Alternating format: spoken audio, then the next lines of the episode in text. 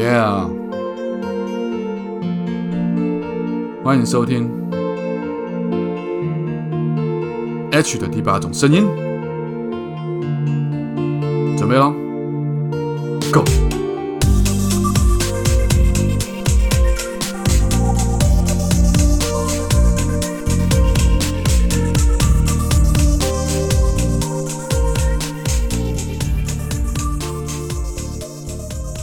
大家好，欢迎大家再度收听 H 的第八种声音。早安、午安、晚安，不知道你人在哪里，不知道你现在那边身处的地方是几点，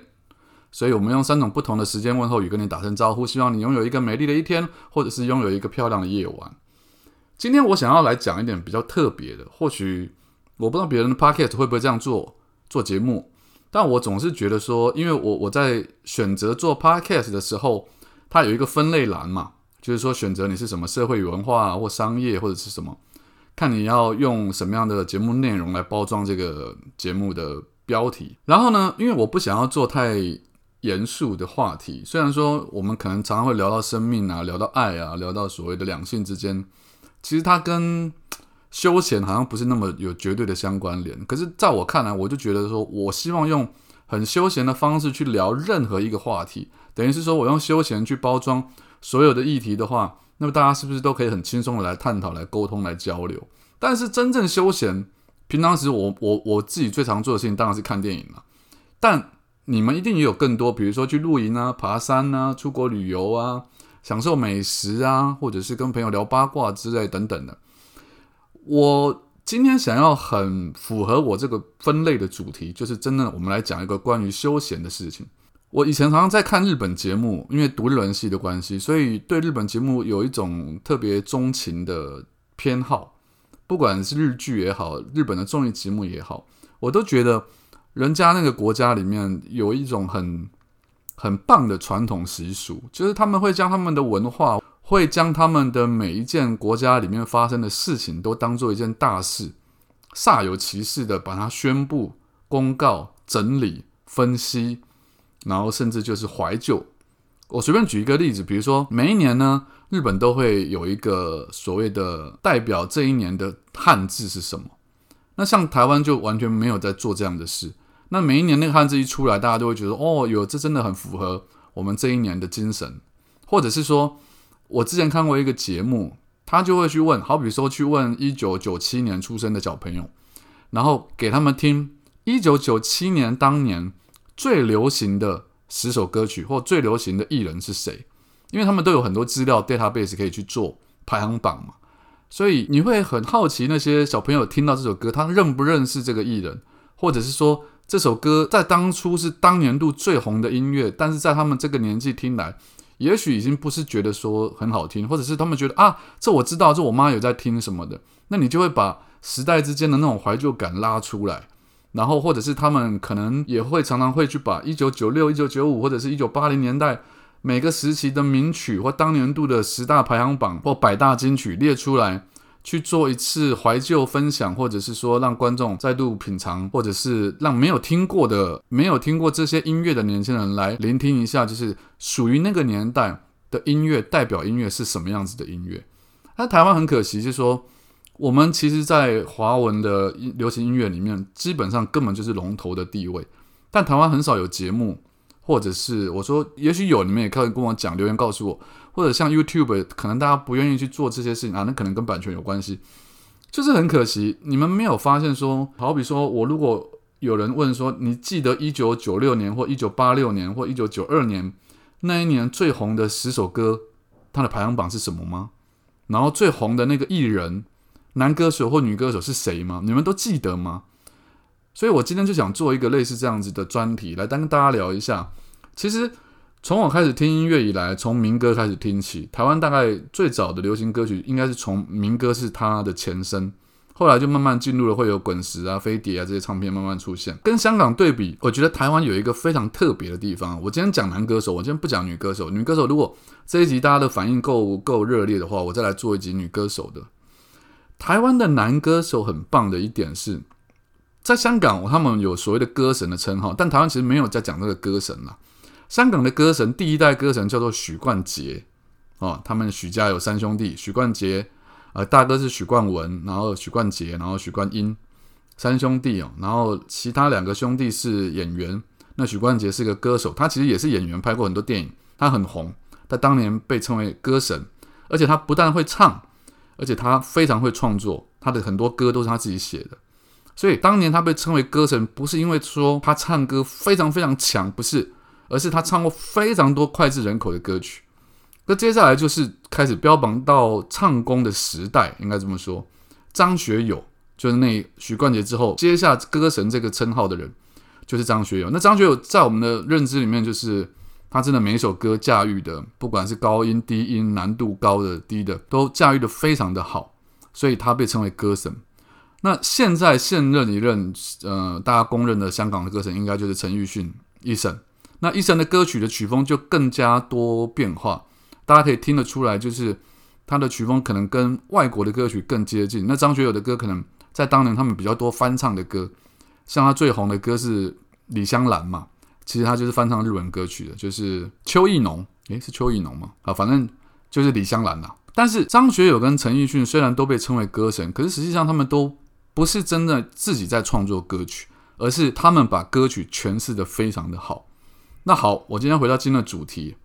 今天的主题就是台湾的男歌手。台湾男歌手很棒的一点是，我们一直传承下来，这些男歌手他们不但会唱，而且他们都自己很会作词作曲。他们做出了非常非常多脍炙人口的歌曲，不但红遍了台湾，甚至红到香港，甚至红到大陆去。我这边就可能不按照时代，因为我可能会搞混。我列出几个大家可能印象比较深刻的。从我最早听歌，其实最早听歌是听男歌手的话，代表性的人物是一个叫李健富，我不知道大家知不知道。他唱的歌是《龙的传人》，遥远的东方有一条龙啊，那就是民歌时代的。那接下来我印象比较有的就是叫做童安格这位歌手，我不知道大家有没有印象，他很有名的歌曲是，比如说像《忘不了》，明天你是否依然爱我？Will you still love me tomorrow？或者忘不了你的泪，忘不了你的好。忘不了醉人的缠绵，也忘不了你的誓言。啊，大家像这样，他就是那个时候的歌手里面少数会用一些假音转音的歌手。那接下来就是红遍大江南北的王杰。王杰虽然他最红的歌一首《一场游戏一场梦》是王文清写的，不是王杰自己写，但他的专辑里面《any》是他写的歌，就是他写给某一任女朋友的样子。我如果没记错的话。就是那种哭腔，有没有？哎哎你，我不能失去你，哎你，我无法忘记你。啊，就大概是像这样，王杰的歌。我第一次这样录音，我觉得有点想笑。好，然后接下来就进入这个滚石唱片了。滚石唱片就出现好多厉害的能人异士，里面其实。当年我在听他的歌曲还比较没有感觉，其实但是他已经创作非常非常多好听的歌，就是李宗盛大哥。那他近年来因为年纪大了之后，我觉得我比较能够了解到他那种吟唱式的唱法，以及他写歌词里面那种后面所代表的意涵就很深。比如说像山丘啊，哦，给自己的歌啊，就是离婚之后或者中年男人的心声或感受。山丘哟，越过山丘。哎，我怎么觉得唱起来好像跟王杰差不多？好了，反正就是李宗盛大哥就是一个非常代表性的人物。你看他写过多少，比如说像给张信哲的《爱如潮水》，然后给周华健的《让我欢喜让我忧》，造船的《我是一只小小鸟》，这所有的歌其实都是李宗盛写的。当然他自己写的歌，在他年轻的时候，他自己写给自己唱的歌，他以歌手的身份并没有那么的那么的红。可是后来他真的是被大家承认了他的才华。所以他可以称得上，我觉得，我觉得当代真的是华人音乐的流行音乐之父，可以是推崇。我觉得就是李宗盛。他后来带出很多，就是呃滚石唱片的人，包括像周华健，追逐风，追逐太阳，在人生的大道上，追逐我的理想。不像，好，我知道不像，没关系。反正今天就是一个给大家休闲的一个一个。一集啦，但是周华健其实不是刚刚那个新的方向，不是他写的歌，是他因为这首歌而走红。可是周华健自己在专辑里面，其实他写过非常多好听的歌，里面我最喜欢的一首歌叫做《摆渡人的歌》。如果你们有兴趣的话，可以去找来听听看。那个真的是写的非常有水准，但我现在已经忘记怎么唱。好，那接下来再讲另外一个，现在最近也有出现在中国大陆还在活跃的，就是伍思凯。说真话哦，在两千年之前，伍思凯真的是我认为非常非常具有代表华语音乐乐坛男歌手的一个实力的人，因为他不但很会创作，而且他唱歌的技巧真的是好到没话讲。特别的爱给特别的你，我发现我唱到最后声音越来越没了，算了，我不唱了。好，等一下等到比较重要的时候，就是他写的歌非常多又好听，那写给别人唱的歌也也也非常非常美，所以就有这样一代一代传承下来，而且他们的歌唱技巧都越来越浑厚，越来越纯熟。然后里面当然我漏讲了一个，就是张雨生，张雨生就是就是英年早逝了。如果他没有那么早离开这个世界的话，我觉得可能。我所谓的流行音乐之父会不会是李宗盛还很难讲。那他的歌，如果你们有听过他早期的歌，其实其实他最一开始是玩重金属的哦，他们是玩那个热门流行音乐大赛出来的冠军，他是最佳主唱在当年。然后他的歌声我就不讲，大家就知道，就是天天想你，天天问自己。到什么时候才能告诉你？好，大概是像这样子哈。其实我发现我本来是想模仿，但是唱起来之后，好像每一个都一样，好，好像都变成是我自己的唱法。那伍思凯之后，刚刚讲张雨生，我今天刚好凑起来刚好十个人。接下来就是啊，也是一个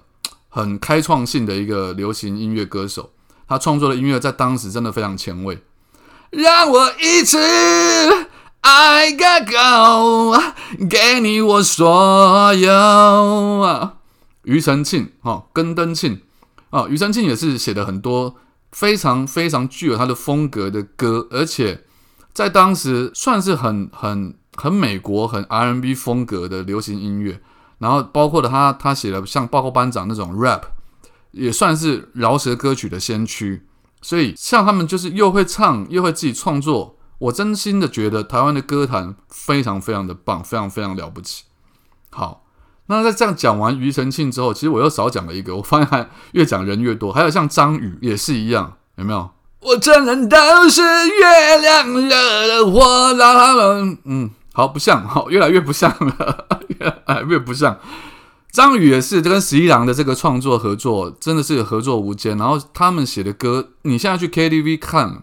他连他还是有很多歌，像雨一直下这种，还是像什么伞下这些歌，都还是在 KTV 的点歌的排行榜前几名。也就是证明说，这些歌是历久弥新，都不会老。大家就算年轻人听到这些歌，他们还是会想去模仿，想去唱。就每一个这些创作歌手，他们都很有魅力，而且很有个人的特色。那接下来就进入了一个算是华人流行音乐的一个新的时代，在当时就是陆续出现这三个人，我觉得可以代表这二十年来最流行华人音乐的三个男歌手。第一个当然就是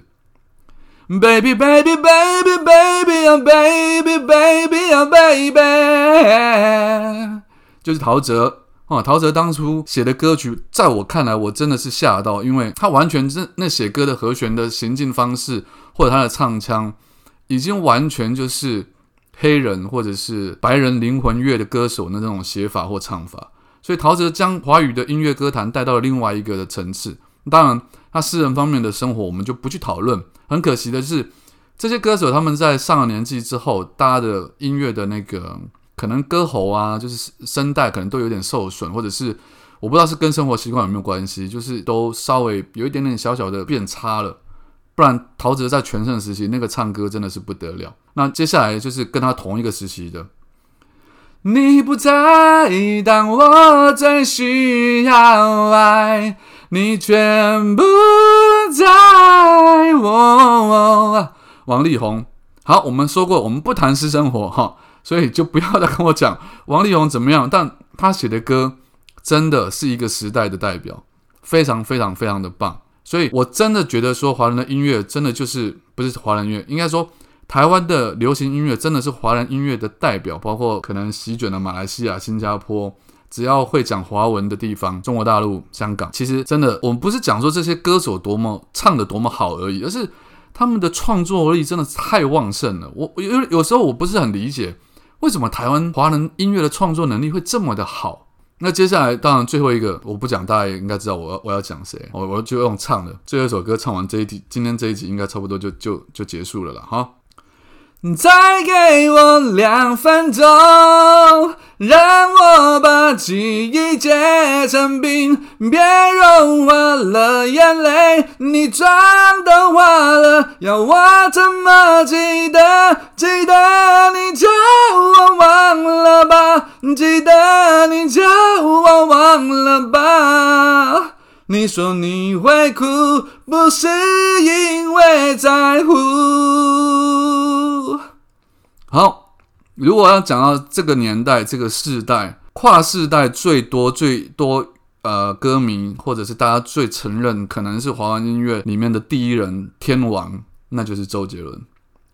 啊，他真的是横空出世，没有办法用常理去评断他以前的音乐，因为